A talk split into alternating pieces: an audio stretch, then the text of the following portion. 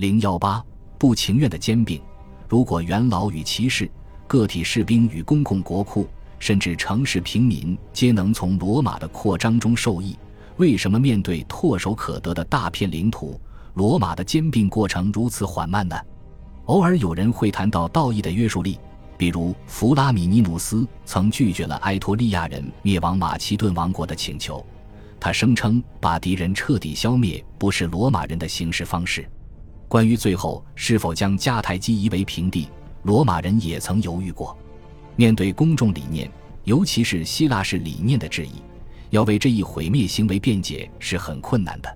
可能有人提出这样的观点，即国家需要一个外部威胁，以防止自身的腐败堕落，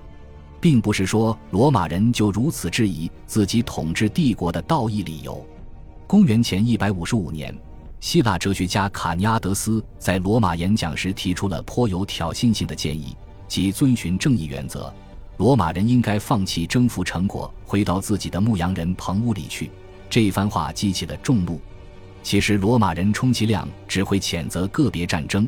把发动战争的动机归咎于政治对手的贪婪。比如，加图就于公元前一百六十七年反对向罗德斯岛开战的计划。克拉苏对帕提亚发动的战争也遭到众多反对。还有一点非常重要，那就是在未被兼并地区，很多人的处境也跟被兼并地区的人相似。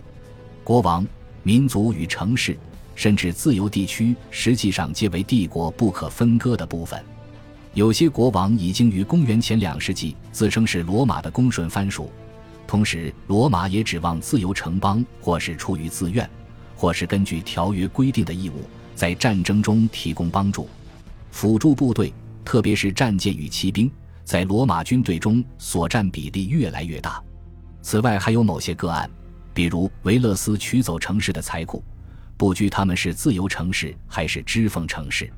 罗马显贵在行省之内是庇护人，在行省之外同样是君主与共同体的庇护人，他们由此赢得了权力与声望。甚至也赢得了财富，正如努米底亚王朱古达的友人所知，礼物与贿赂间的界限非常细微。我们能看到两个半世纪间，克劳迪家族如何在讲希腊语的土地上扩展庇护制，或者多米提阿赫诺巴比家族因有位祖先曾在南高卢作战，而且在意大利西海岸拥有地产，于是，在地中海西部建立起巨大势力。一个庇护者可以保护自己的被庇护者免受虐待，但如果他自己虐待被庇护者，则外人不大可能干涉。如果没有那些因压榨当地人而遭控诉的罗马总督，当地的贸易与借贷业也只会运转得更好。在这些地方，反对罗马商人可能会被看作反罗马。早在凯撒征服高卢以前，葡萄酒贸易就已顺利延伸至高卢中部。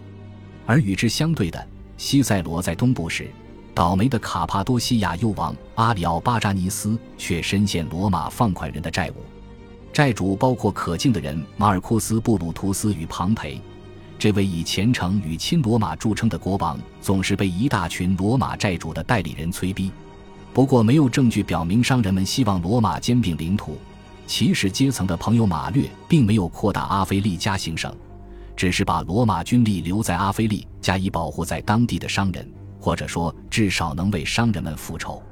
朱古达大肆屠杀可恨的意大利人，是战争的导火索之一。有一点值得注意：这些人虽自称意大利人，但在希腊人眼里，他们一律是罗马人。罗马的保守主义也与此相关。罗马已将城市国家的理念扩展到极限，但并未放弃该理念。罗马公民必须亲自参加投票，社会上层中真正参与海外商业者也不占多数。在苏拉之前，元老院由三百名元老组成，他们实际上都担任过行政官职。行省的增多意味着官职的增多，因此罗马的寡头统治集团不断从富裕的外人中补充新成员，比如马略就是其中之一。然而，不能指望这种进程会十分迅速。罗马统治者们还会警惕某些个人谋求类似君主权力的统治权，尽管战争未必以兼并告终，但让一个军事强人长时间离开罗马，盘踞于遥远省份，可能会形成个人权力基地。苏拉力图抑制行省总督的野心，立法限制行省统治者权力。此外，还禁止总督未经元老院允许就擅自率军离开行省。后来，凯撒在高卢的行动就违背了该禁令。公元前一世纪初，元老院坚决反对兼并埃及，这多少是因为贪婪且不可信赖的克拉苏想参与其中。此外，公元前三至二世纪的罗马军队并非常备力量，其主体由农民构成，理论上每年都要征召组建。军队不欢迎长期艰苦的战争，尤其是在西班牙这类战利品远不如东部的地区作战。加图在公元前一百六十七年称不能兼并马其顿，因为此地无法防守。这多少是顾虑边境上的蛮族。这一时期，罗马人确实因军队战斗力的下降而忧心忡忡。这部分是因为某些地区农民阶层的没落，随之而来的便是前述的军事灾难时期。而且值得注意的是，这一时期同样也是财政紧缩时期。很自然，此间不少地方的管理与保卫工作被留给当地人自己负责，还有部分民众依附于本族统治者，让这些统治者继续统治乃明智之举。在跟希腊城市打交道时，罗马发现解放是最佳政策。此前，罗马可能已在西西里与亚德里亚海岸实行过该政策。在公元前一百九十六年打败马其顿的腓力之后，弗拉米尼努斯确实在地下运动会上满怀激情地宣布希腊的自由，并撤走了全部军队。部分希腊城市与罗马之间订有条约，其数量尚存争议。根据条约，这些城市对内享有自治权，但在战争期间必须向罗马提供援助。条约中唯一没有提到的是。这些城市必须在各方面尊重罗马人民的尊严，其他城市只是被罗马单方面宣布获得自由，而后来的历史证明，对这种自由，罗马也随时准备单方面撤销。公元前一百六十七年，罗德斯岛希望跟罗马结成正式同盟，这表明正式盟约关系能带来某种安全感，但到了最后，即便是条约也不能束缚罗马的手脚。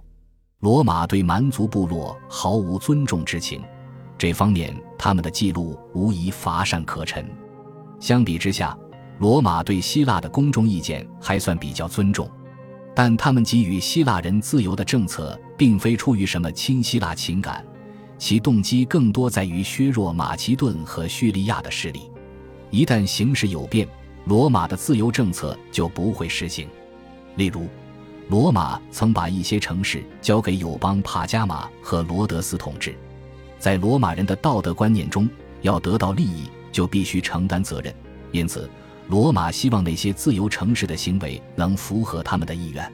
但这些城市未必能领会罗马的意图。